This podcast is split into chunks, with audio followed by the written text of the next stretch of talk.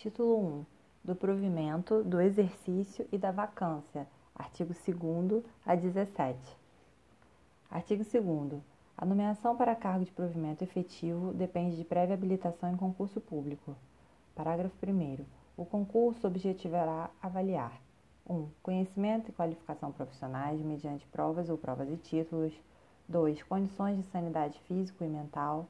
E 3 desempenho das atividades do cargo, inclusive condições psicológicas, mediante estágio experimental, ressalvado o disposto no parágrafo 11 deste artigo. Parágrafo 3.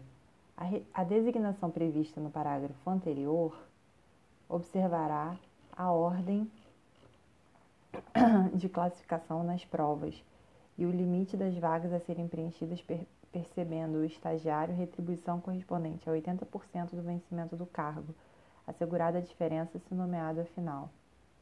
Parágrafo 4 O prazo de validade das provas será fixado nas instruções reguladoras do concurso, aprovadas pelo órgão central do Sistema de Pessoal Civil do Estado, e poderá ser prorrogado uma vez por período não excedente a 12 meses.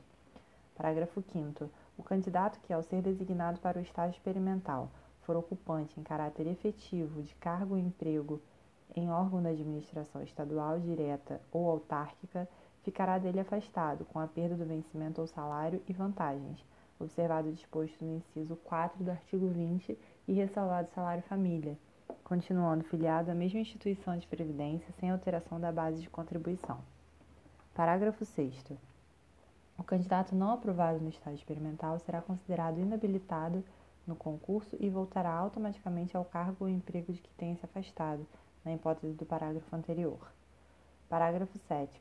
O candidato aprovado permanecerá na situação de estagiário até a data de publicação do ato de nomeação, considerada a mesma data para todos os efeitos, início do, do exercício do cargo, ressalvado o disposto no parágrafo 3 antecedente e no artigo seguinte. Parágrafo 8. As atribuições inerentes ao cargo servirão de base para o estabelecimento dos requisitos a serem exigidos para inscrição no concurso, inclusive alimentação da idade, que não poderá ser inferior a 18 nem superior a 45 anos. Parágrafo 9. Não ficará sujeito ao limite máximo de idade o servidor de órgão da administração pública direta ou indireta. Parágrafo 10. Além dos requisitos de que trata o parágrafo 8 deste artigo, são exigíveis para inscrição em concurso público nacionalidade brasileira, pleno gozo dos direitos políticos, quitação das obrigações militares. Parágrafo 11. A norma contida no item 3 do parágrafo 1 deste artigo não se aplica ao candidato habilitado nas provas para o preenchimento de cargos de professor ou de cargos destinados ao pessoal de apoio ao magistério. Artigo 3 o funcionário nomeado na forma do artigo anterior adquirirá estabilidade após dois anos de efetivo exercício, computando-se para esse efeito o período de estágio experimental em que tenha sido aprovado. Parágrafo único. O funcionário que se desvincular de um cargo público no Estado do Rio de Janeiro ou de suas autarquias para investir-se em outro conservará a estabilidade já adquirida. Artigo 4 O funcionário estável poderá ser transferido da administração direta para a autárquica e reciprocamente ou de um para o outro, quadro de mesma entidade, desde que para cargo de retribuição equivalente atendida a habilitação profissional ou removido de uma unidade administrativa para outra, do mesmo órgão ou entidade, desde que haja claro na lotação. Artigo 5 Invalidada a demissão do funcionário, será ele reintegrado e ressarcido. Parágrafo 1. Far-se-á a reintegração no cargo anteriormente ocupado, se alterado, no resultante da alteração, se extinto, noutro de vencimento equivalente, atendida a habilitação profissional. Parágrafo 2. Não ocorrendo qualquer das hipóteses previstas no parágrafo anterior, restabelecer-se-á o cargo anteriormente exercido que ficará como excedente, e nele se fará a reintegração. Parágrafo 3. A reintegração ocorrerá sempre no sistema de classificação a que pertencia o funcionário. Parágrafo 4. Reintegrado o funcionário, Aquele que não ocuparia cargo de igual classe, se não tivesse ocorrido o ato de demissão objeto da medida, será exonerado ou reconduzido ao cargo anterior, sem direito a qualquer, a qualquer ressarcimento, se não estável. Caso contrário, será ele provido em vaga existente ou permanecerá como excedente até a ocorrência da vaga. Artigo 6. O funcionário em disponibilidade poderá ser aproveitado em cargos de natureza e vencimento compatíveis com os do anteriormente ocupado. Artigo 7. O funcionário estável, fisicamente incapacitado para o pleno exercício do cargo, poderá ser ajustado em outro de vencimento equivalente e compatível com suas aptidões e qualificações profissionais. Artigo 8. A investidura em cargo de provimento efetivo ocorrerá com o exercício que nos casos de nomeação, reintegração, transferência e aproveitamento se iniciará no prazo de 30 dias, contado da publicação do ato de provimento. Parágrafo 1. São requisitos essenciais para a investidura, verificada a subsistência dos previstos nos parágrafos 10 do artigo 2 os seguintes: 1. Habilitação em exame de sanidade e capacidade física realizada exclusivamente por órgão oficial do Estado. 2. Declaração de bens. 3. Habilitação em concurso público. 4. Bons antecedentes. 5. Prestação de fiança, quando a natureza da função o exigir.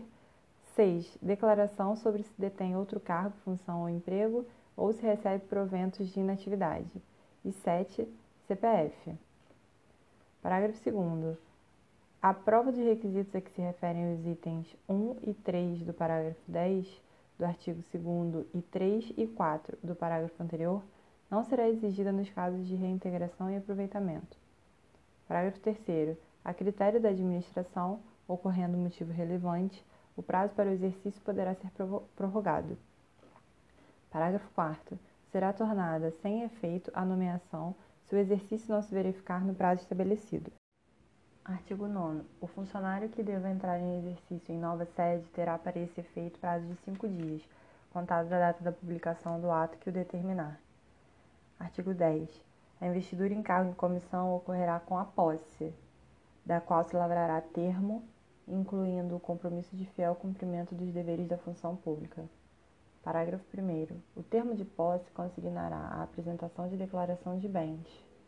Parágrafo 2. A competência para dar posse será a indicada em legislação específica.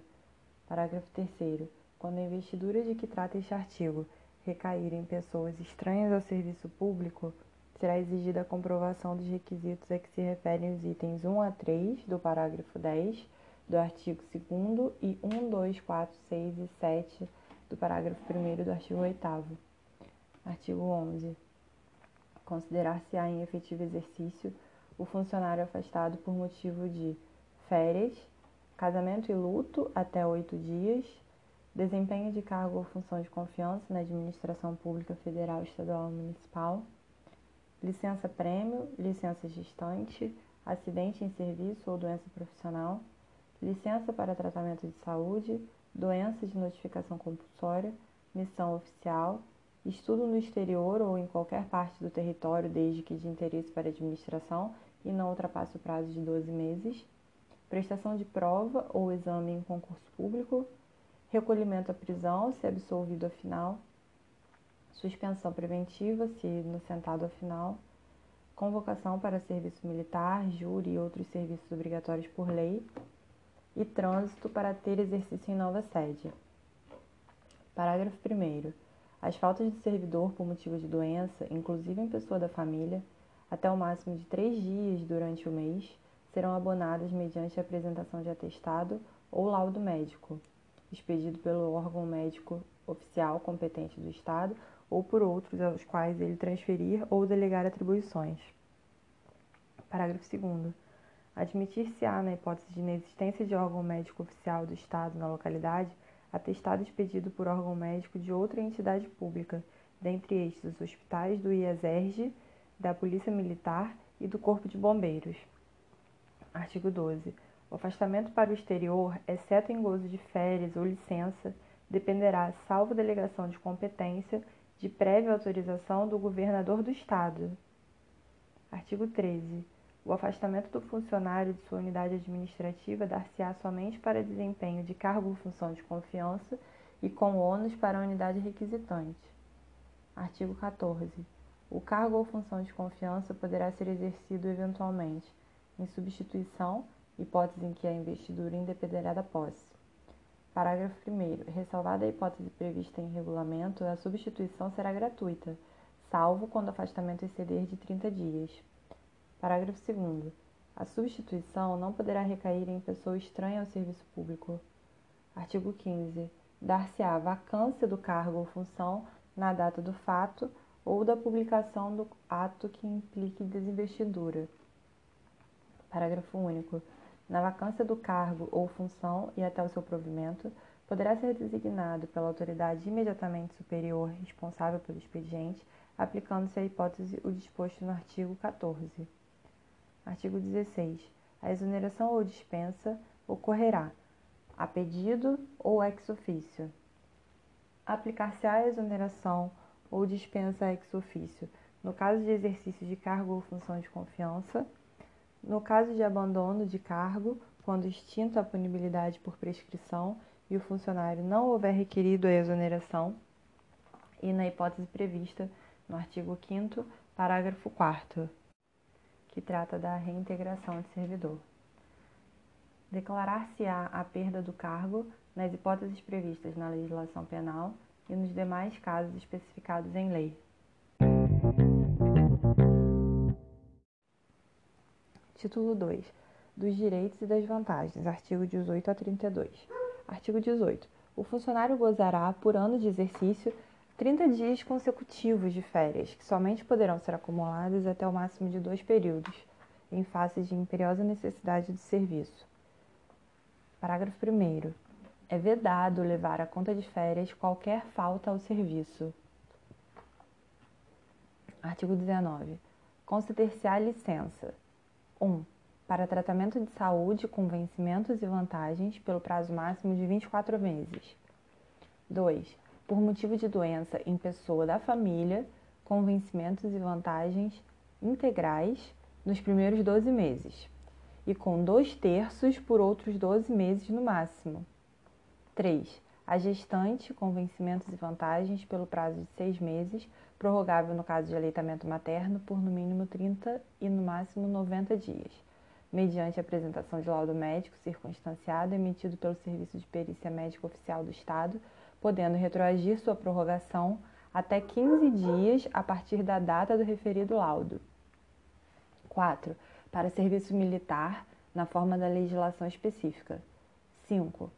Sem vencimento, para acompanhar o cônjuge eleito para o Congresso Nacional ou mandado servir em outras localidades se militar, servidor público ou com vínculo empregatício em empresa estadual ou particular. 6. A título de prêmio, pelo prazo de três meses, com vencimento e vantagens do cargo efetivo depois de cada quinquênio ininterrupto de efetivo exercício no serviço público estadual ou autárquico do Estado do Rio. 7. Sem vencimento, para desempenho de mandato eletivo, sem vencimento para trato de interesses particulares, sem vencimento pelo prazo de cinco anos, prorrogável uma única vez ao servidor da área da saúde que for contratado por empresa ou aderir à cooperativa que administre hospitais públicos terceirizados nos termos fixados em lei, sendo-lhe garantida a contagem de tempo de serviço para fins de aposentadoria, se obedecido o que prevê o parágrafo 5 deste artigo. Parágrafo 1. No caso do inciso 5, que é para acompanhamento de cônjuge eleito no Congresso Nacional, em que a licença é sem vencimento, existindo na localidade unidade administrativa onde haja claro na lotação ou vaga, processar-se-á a movimentação cabível. Parágrafo 2 Suspender-se-á até o limite de 90 dias, em cada caso, a contagem de tempo de serviço para efeito de licença-prêmio durante as licenças, para tratamento de saúde, por motivo de doença em pessoa da família e por motivo de afastamento do cônjuge. Parágrafo 4. Expirado o prazo da licença a que se refere o inciso 9 deste artigo, que é licença sem vencimento pelo prazo de cinco anos dos servidores da área da saúde, o servidor deverá retornar imediatamente ao serviço público. Durante o período de licença a que se refere o inciso 9, que também é do caso da, dos profissionais da saúde, o servidor deverá continuar contribuindo para o IPERG, com base no valor da última remuneração recebida dos cofres públicos, corrigida no tempo, em função e pelos mesmos percentuais dos reajustes gerais e da categoria. Parágrafo 6. A extinção por qualquer motivo do contrato de trabalho de servidor licenciado, na forma do inciso 9 dos profissionais de saúde, com a sociedade prestadora de serviços hospitalares terceirizados ou seu desligamento da cooperativa a esse fim direcionada importará em imediata suspensão da licença sem vencimento, obrigando o servidor a retornar ao serviço público ou a converter sua licença para uma das outras modalidades previstas neste decreto-lei.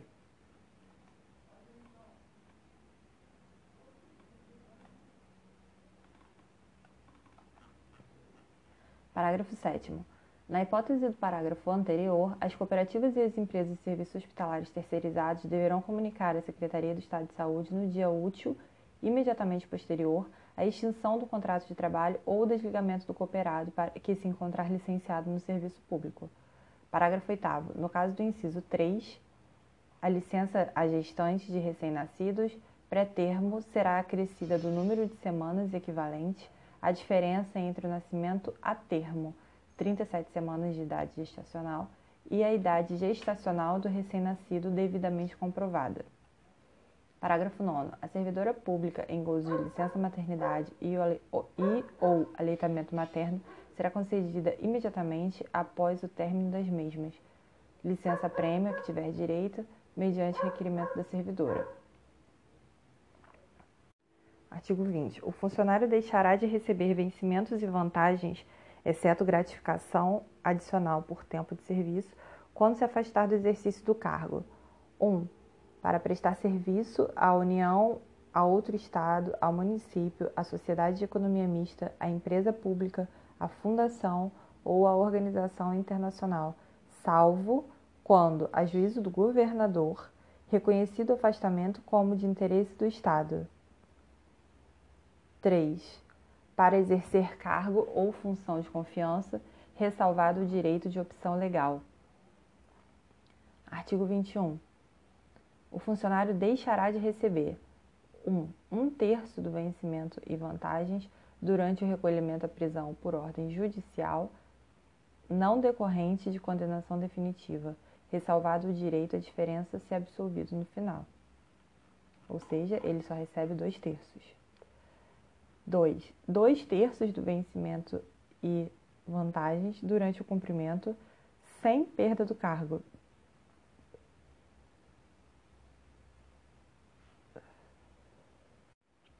De pena privativa de liberdade. Quer dizer, ele, ele não recebe dois terços do vencimento durante o cumprimento de pena privativa de liberdade sem perder o cargo, ou seja, ele só recebe um terço. Inciso 3. O vencimento e vantagens do dia em que não comparecer ao serviço, salvo por motivo de força maior devidamente comprovado. Parágrafo único. Na hipótese do artigo 59, que trata da suspensão temporária das atividades em decorrência de apuração de PAD, o recebimento do vencimento e vantagens será proporcional ao tempo de serviço, ressalvado o direito à diferença em caso de arquivamento do inquérito. Artigo 22. As reposições e indenizações à Fazenda Pública far-se-ão em parcelas mensais, não excedentes a décima parte do vencimento, ou seja, 10%, exceto na ocorrência de má-fé, hipótese em que não se admitirá parcelamento. Ou seja, em caso de boa-fé, pode ser parcelado tendo desconto de 10% do, do vencimento integral por mês. Em má-fé, tem que ser pago integralmente sem parcelamento. Parágrafo único será dispensada a reposição nos casos em que a percepção indevida tiver ocorrido de entendimento expressamente aprovado pelo órgão central do sistema de pessoal civil ou pela Procuradoria-Geral do Estado. Artigo 27. O vencimento e as vantagens pecuniárias do funcionário não serão objeto de penhora, salvo quando se tratar de prestação de alimentos e de dívida para com a Fazenda Pública. Artigo 24. O Poder Executivo disciplinará a concessão de ajuda de custo e transporte ao funcionário mandado servir em nova sede. 2. Diárias ao funcionário que, em objeto do serviço, se deslocar eventualmente da sede. 3. Indenização de representação de gabinete. 4. Prêmio por sugestões que visem ao aumento da produtividade e a redução de custos operacionais da administração. 5. Gratificação pela participação em órgão de deliberação coletiva. 6. Gratificação pelo encargo de auxiliar ou membro de banca ou de comissão examinadora de concurso ou pela atividade temporária de auxiliar ou professor de curso oficialmente instituído. E 7 adicional por tempo de serviço. 8. Acrescentado posteriormente, gratificação de encargos pessoais. Artigo 28. Extinto o cargo ou declarada sua desnecessidade, o funcionário estável será posto em disponibilidade, com proventos proporcionais ao tempo de serviço. artigo 27 e 28 revogados. Artigo 29. Para efeitos de aposentadoria, observado o limite temporal estabelecido no artigo 4 da Emenda Constitucional número 20 e de disponibilidade, será computado 1. Um, o tempo de serviço público, civil, federal, estadual ou municipal na administração direta ou indireta. 2. O tempo de serviço militar. E 3. O tempo de disponibilidade. 4 em dobro, inclusive para efeitos do artigo 224 do Decreto 2479, os períodos de férias e de licença-prêmio não gozadas. E para os servidores que apurem nos termos do artigo 76, parágrafo 1 e 2 do mesmo decreto, tempo de serviço não inferior a 20 anos, o de exercício de cargo em comissão na administração direta do Estado. Essa parte final foi declarada inconstitucional pelo STF na ADI 404. Então, a redação sem a declara com a declaração de inconstitucionalidade fica é, computando em dobro, inclusive para os efeitos do artigo 224, os períodos de férias e de licença-prêmio não gozadas. Parágrafo 1. O tempo de serviço a que se referem os incisos 1 e 2 deste artigo será também computado para concessão de adicional por tempo de serviço. Parágrafo 2. O tempo de serviço computar-se-á somente uma vez para cada efeito, vedada a acumulação daquele prestado concomitantemente. Parágrafo 3. A prestação de serviço gratuito será excepcional e somente surtirá efeito honorífico. Artigo 31. É assegurado aos funcionários o direito de requerer ou representar Parágrafo único. O recurso não tem efeito suspensivo. Seu provimento retroagirá à data do ato impugnado. Artigo 32. O direito de requerer prescreverá 1. Um, em cinco anos, quanto aos atos de demissão, de cassação, de aposentadoria ou de disponibilidade, e quanto às questões que envolvam direitos patrimoniais. 2. Em 120 dias, nos demais casos, ressalvados os previstos em leis especiais. Parágrafo 1. O prazo de prescrição contar-se-á da data da ciência do interessado, a qual se presumirá da publicação do ato. Parágrafo 2. Não correrá a prescrição enquanto o processo estiver em estudo. Parágrafo 3. O recurso interrompe a prescrição até duas vezes. Título 3. Da Previdência e da Assistência. Artigo 33. O Poder Executivo disciplinará a previdência e a assistência ao funcionário e sua família, compreendendo 1. Um, salário família, 2. Auxílio doença, 3. Assistência médica, farmacêutica, dentária e hospitalar, 4. Financiamento imobiliário, 5. Auxílio moradia, 6. Auxílio para educação dos dependentes, 7. Tratamento por acidente em serviço, doença profissional ou internação compulsória para tratamento psiquiátrico, 8. Auxílio funeral, com base no vencimento, remuneração ou provento. 9. Pensão em caso de morte por acidente em serviço ou doença profissional. 10. Plano de seguro compulsório para complementação de proventos e pensões. Parágrafo único. A família do funcionário constitui-se dos dependentes que necessária e comprovadamente vivam às suas expensas. Título 4. Da acumulação. Artigo 34. É vedada a acumulação remunerada de cargos e funções públicas, exceto o de 1. Um, um cargo de juiz com outro de professor. 2. Dois cargos de professor. 3. Um cargo de professor com outro técnico ou científico. Parágrafo 1. Em qualquer dos casos, a acumulação somente será permitida quando houver correlação de matérias e compatibilidade de horários. Parágrafo 2. O regime de acumulação abrange cargos, funções e empregos da União, territórios, dos Estados, do Distrito Federal e dos municípios, bem como das autarquias, das sociedades de economia mista e das empresas públicas.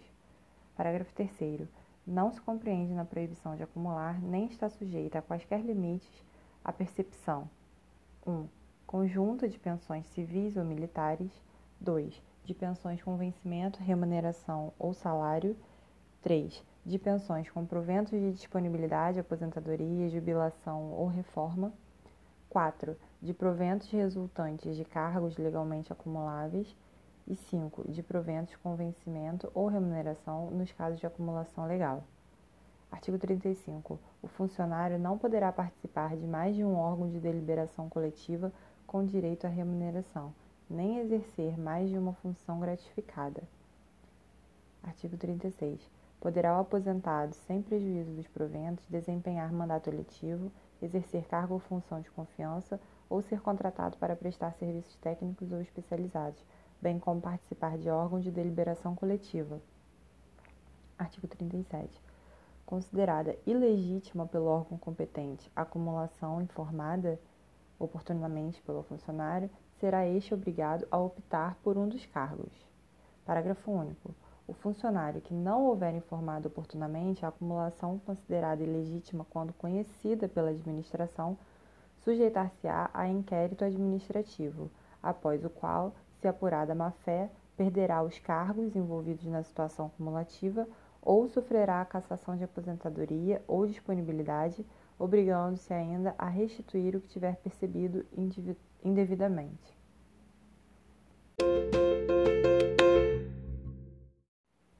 Capítulo 1 Infração disciplinar. Artigo 38.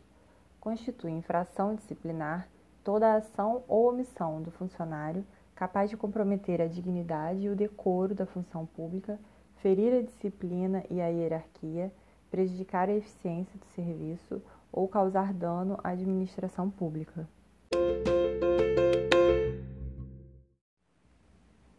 Capítulo 2 dos deveres. Artigo 39. São deveres do funcionário: 1. Um, assiduidade, 2. pontualidade, 3. urbanidade, 4. discrição, 5. Boa conduta. 6. Lealdade e respeito às instituições constitucionais e administrativas a que servir. 7. Observância das normas legais e regulamentares. 8. Obediência às ordens superiores, exceto quando manifestamente ilegais. 9. Levar ao conhecimento de autoridade superior irregularidade de que tiver ciência em razão do cargo ou função. 10. Zelar pela economia e conservação do material que lhe for confiado. 11. Providenciar para que esteja sempre em ordem no assentamento individual sua declaração de família. 12. Atender prontamente requisições para a defesa da fazenda pública e a expedição de certidões para a defesa de direito. 13. Guardar sigilo sobre a documentação e os assuntos de natureza reservada de que tenha conhecimento em razão do cargo ou função. 14 submeter-se à inspeção médica determinada por autoridade competente, salvo justa causa.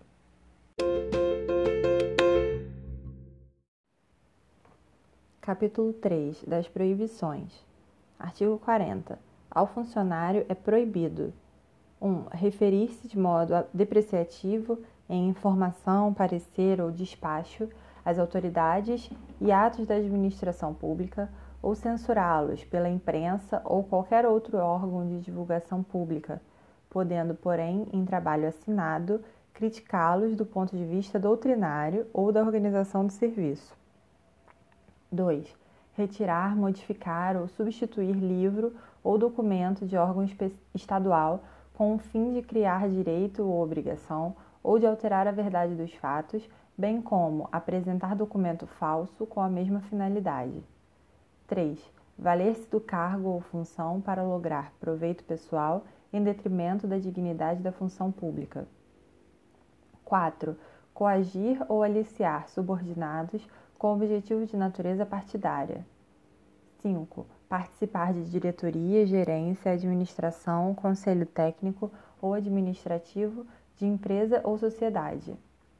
1. Contratante, permissionária ou concessionária de serviço público. 2. Fornecedora de equipamento ou material de natureza ou espécie a qualquer órgão estadual. 3.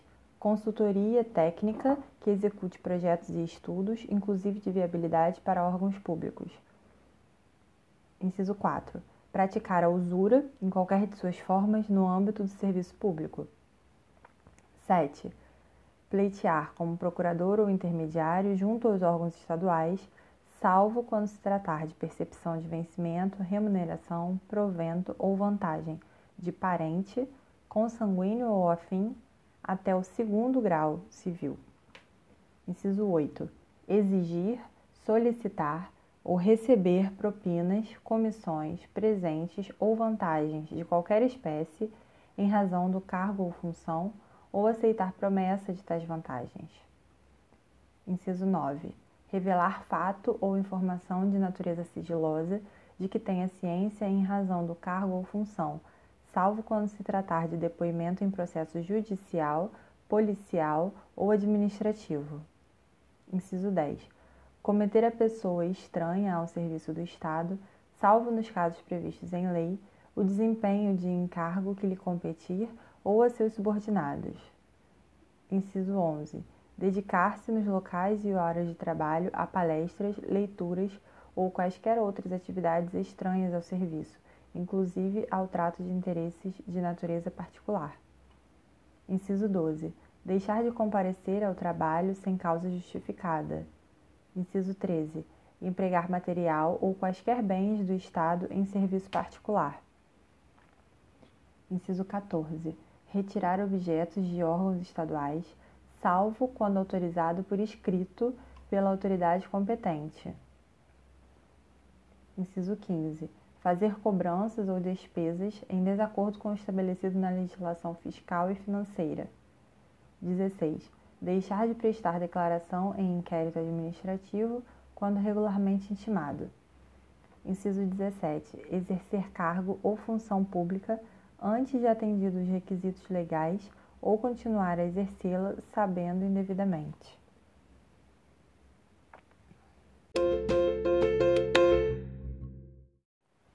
Capítulo 4 da responsabilidade. Artigo 41. Pelo exercício irregular das atribuições, o funcionário responde civil, penal e administrativamente. Artigo 42. A responsabilidade civil decorre de procedimento doloso ou culposo que importe em prejuízo da fazenda estadual ou de terceiros. Parágrafo 1. Ressalvado o disposto no artigo 22, o prejuízo causado à fazenda estadual no que exceder os limites da fiança poderá ser ressarcido mediante desconto em prestações mensais não excedentes da décima parte do vencimento ou remuneração a falta de outros bens que respondam pela indenização. Parágrafo 2. Tratando-se de dano causado a terceiros, responderá o funcionário perante a Fazenda em ação regressiva proposta, depois de transitar em julgado a decisão de última instância que houver condenado a Fazenda a indenizar o terceiro prejudicado. Artigo 43. A responsabilidade penal abrange os crimes e contravenções imputados ao funcionário nessa qualidade. Artigo 44. A responsabilidade administrativa resulta de atos praticados ou omissões ocorridas no desempenho do cargo ou função ou fora dele, quando comprometedores da dignidade e do decoro da função pública. Artigo 45. As combinações civis, penais e disciplinares poderão cumular-se, sendo umas e outras independentes entre si, bem assim as instâncias civil, penal e administrativa.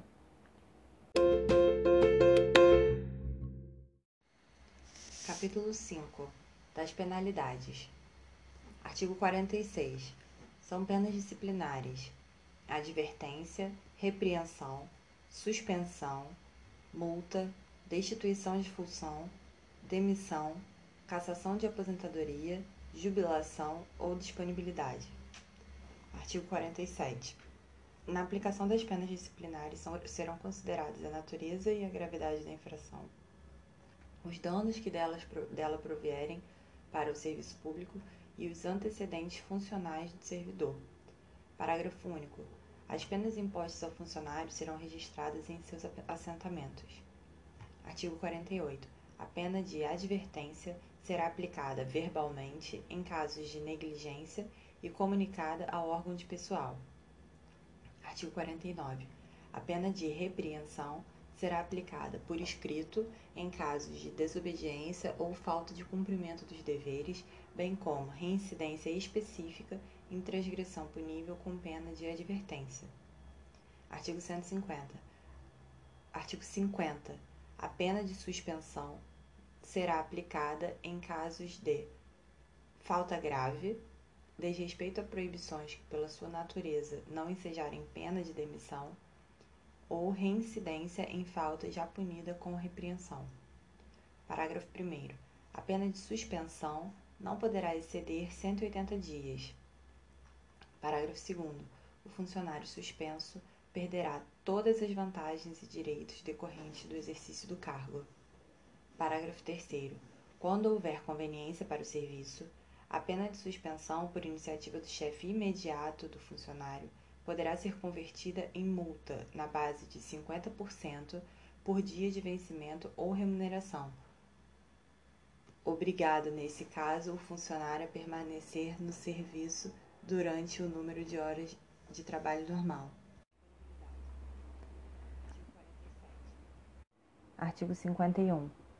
A destituição de função dar-se-á quando verificada falta de exação no cumprimento do dever. Artigo 52. A pena de demissão será aplicada nos casos de falta relacionada no artigo 40, que trata de proibições, quando de natureza grave, a juízo da autoridade competente e se comprovada má-fé. 2. Incontinência pública ou escandalosa. Prática de jogos proibidos. 3. Embriaguez habitual ou em serviço. 4. Ofensa física em serviço contra funcionário ou particular, salvo em legítima defesa. 5. Abandono de cargo. 6. Ausência ao serviço sem causa justificada por 20 dias, interpoladamente, durante o período de 12 meses. 7. Insubordinação grave ao serviço. 8. Ineficiência comprovada com caráter de habitualidade no desempenho dos encargos de sua competência. 9. Desídia no cumprimento dos deveres. Parágrafo 1. Para fins exclusivamente disciplinares, considera-se como abandono de cargo a que se refere o inciso 5 deste artigo. A ausência ao serviço sem justa causa por 10 dias consecutivos. Parágrafo 2. Entender-se-á por ausência ao serviço com justa causa a que assim for considerada após a devida comprovação em inquérito administrativo, caso em que as faltas serão justificadas apenas para fins disciplinares. Artigo 53. O ato de demissão mencionará sempre a causa da penalidade. Artigo 54. Conforme a gravidade da falta, a demissão poderá ser aplicada com a nota a bem do serviço público. Artigo 55. A pena de cassação de aposentadoria ou disponibilidade será aplicada se ficar provado em inquérito administrativo que o aposentado ou disponível 1. Um, praticou quando, ainda no exercício do cargo, falta suscetível de determinar demissão. 2. Aceitou ilegalmente cargo ou função pública provada à má-fé. 3. Perdeu a nacionalidade brasileira. Parágrafo único. Será cassada a disponibilidade ao funcionário que não assumir no prazo legal o exercício do cargo ou função em que for aproveitado. Artigo 56. São competentes para aplicação de penalidades. 1. o governador em, em qualquer caso e privativamente nos casos de demissão, cassação de aposentadoria ou disponibilidade. 2. Os secretários de Estado e demais titulares de órgãos diretamente subordinados ao governador em todos os casos, exceto nos de competência privativa do governador. 3. Os dirigentes de unidades administrativas em geral, nos casos de penas de advertência, repreensão, suspensão de até 30 dias e multa correspondente. Parágrafo 1. A aplicação da pena de destituição de função caberá à autoridade que houver feito a designação do funcionário. Parágrafo 2. Nos casos dos incisos 2 e 3, que trata da aplicação das penalidades por secretário de Estado e demais titulares de órgãos e dirigentes de unidades administrativas, sempre que a pena decorrer de inquérito administrativo, a competência para decidir e para aplicá-la é do secretário de Estado de Administração. Artigo 57. Prescreverá, em dois anos, a falta sujeita às penas de advertência, repreensão, multa ou suspensão. Em cinco anos, a falta sujeita à pena de demissão ou destituição de função a cassação de aposentadoria ou disponibilidade. Parágrafo 1. A falta também prevista como crime na lei penal prescreverá juntamente com este. Parágrafo 2. O curso da prescrição começa a fluir da data do evento punível disciplinarmente e interrompe-se pela abertura de inquérito administrativo.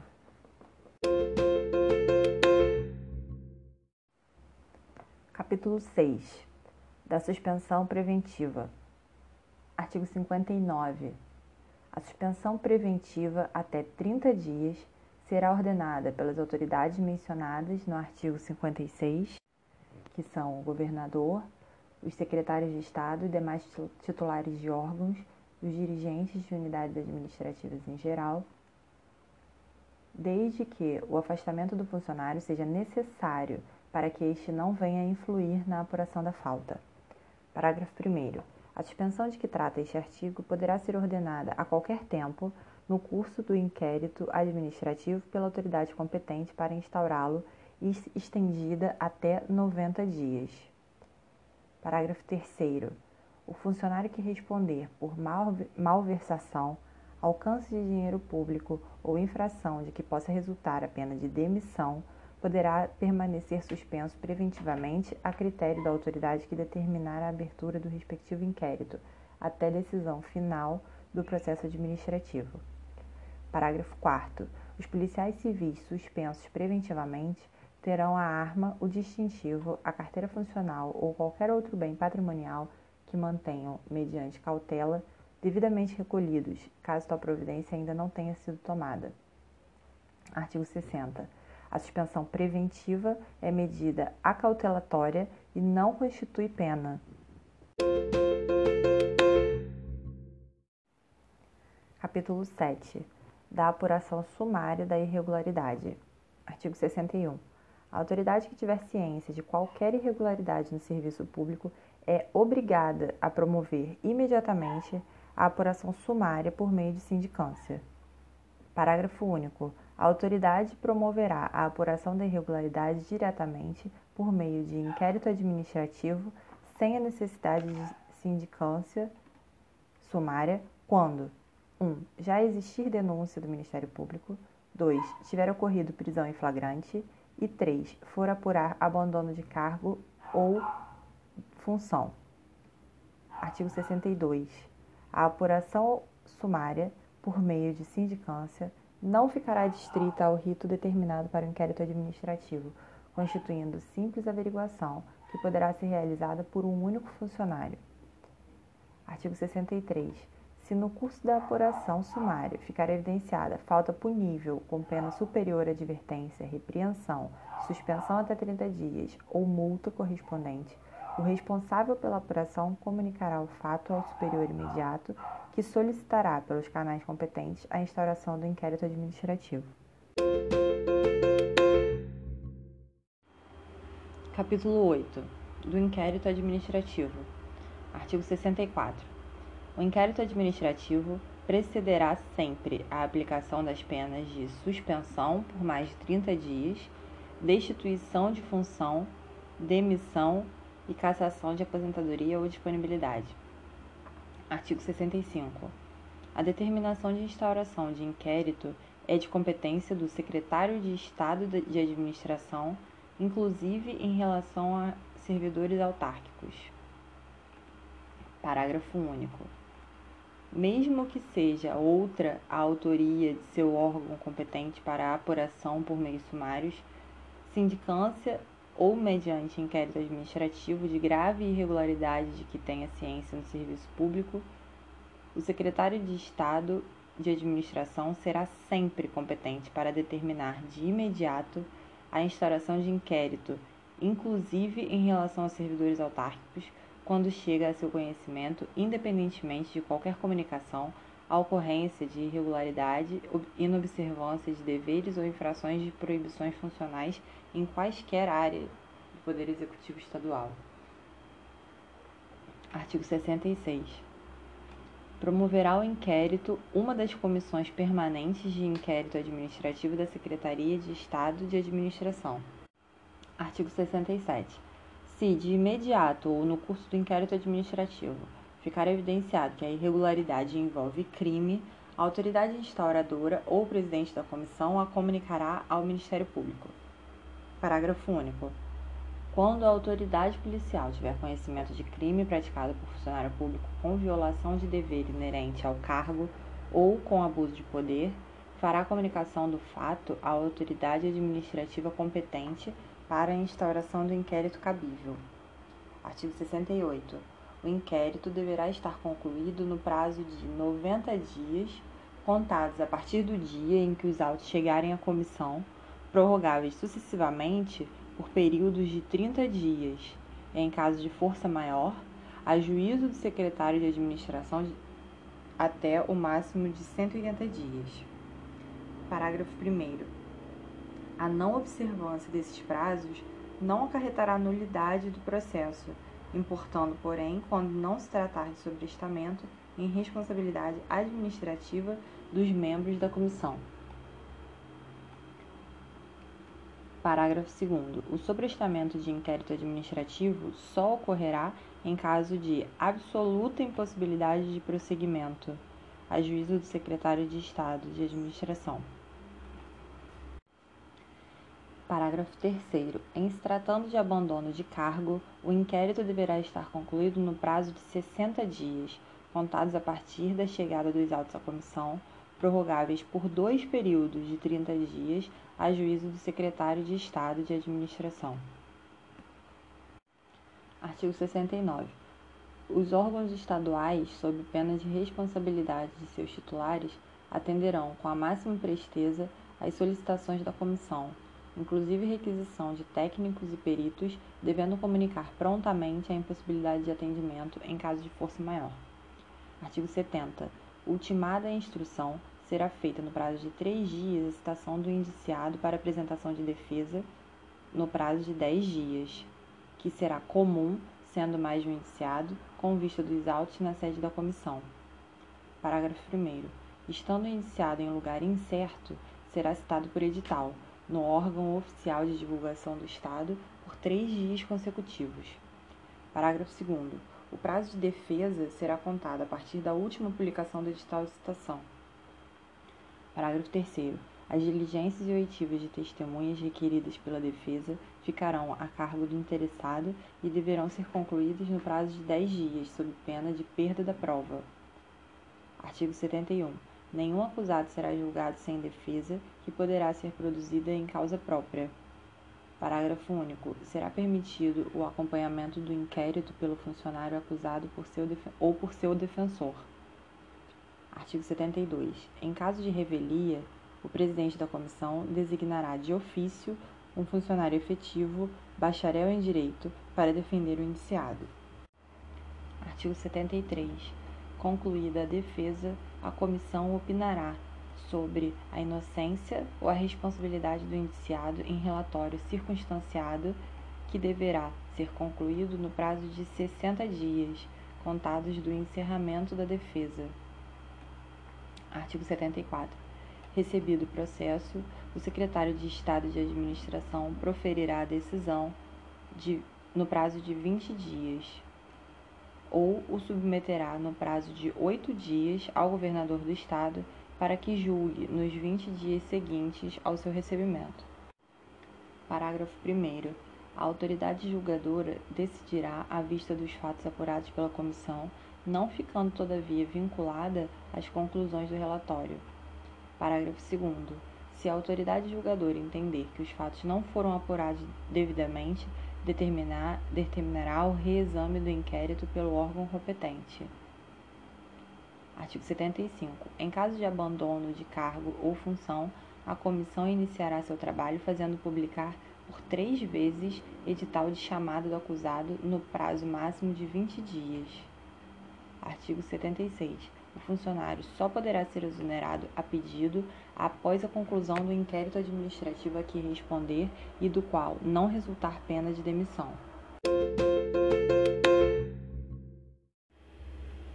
Capítulo 9 da revisão.